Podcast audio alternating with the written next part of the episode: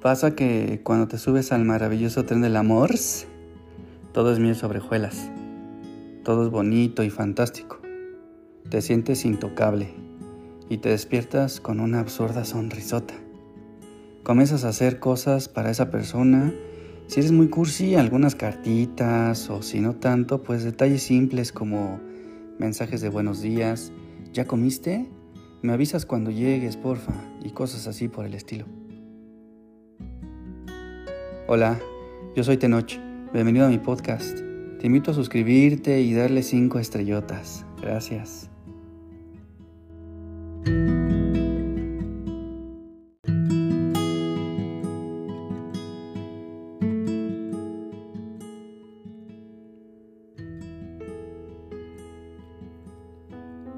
Al principio es un intercambio de frases como con un sentimiento explícito en cada palabra de esos que endulzan a la mente, que durante los primeros tres meses vas caminando por el sendero de la vida como si nadie más existiera.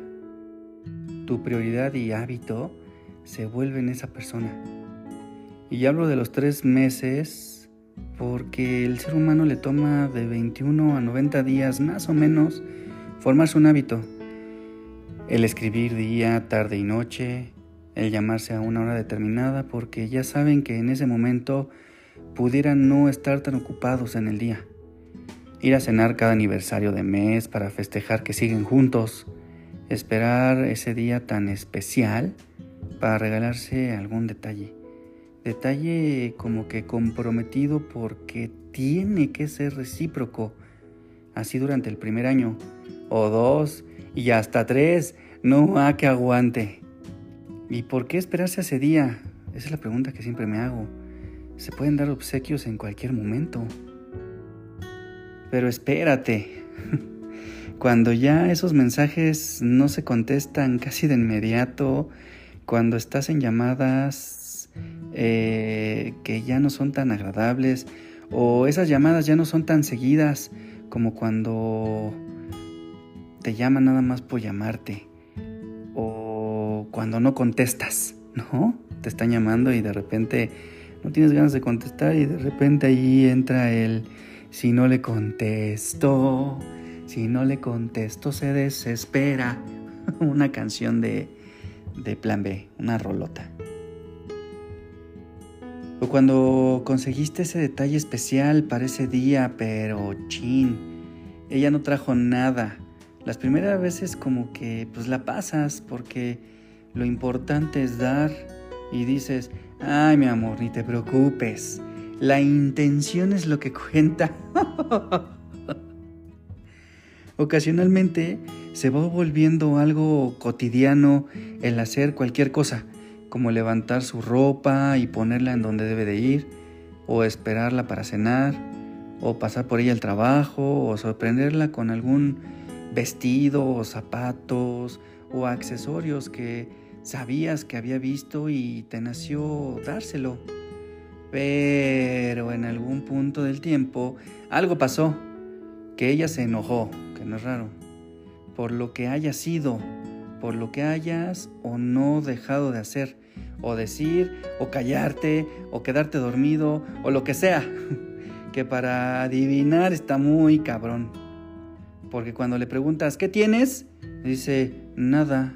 Y pues para nosotros nada es nada. Bueno, ese tema no lo voy a tocar hoy. El problema reside en el momento en que todo desencadena una pelea con lluvia de comentarios y críticas, pero no hay nada más destructivo cuando le dices, es que yo hice X o Y, y ella contesta, pues yo no te lo pedí.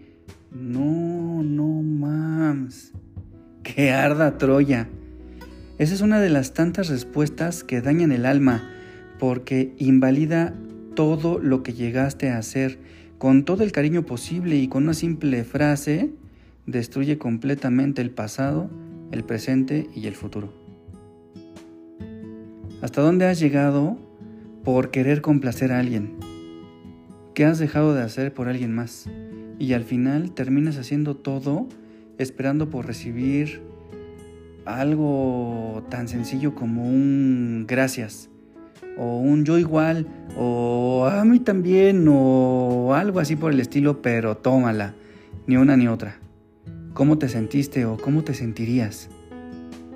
Si esperas, te desesperas. Así que para evitar ese tipo de situaciones, aprendí no esperar nada de nadie. Si, si haces algo es porque quieres y no porque te lo piden y al hacerlo no estar con la esperanza de recibir algo a cambio, pues no es una compraventa. El amor no se compra ni se vende. Bueno, depende.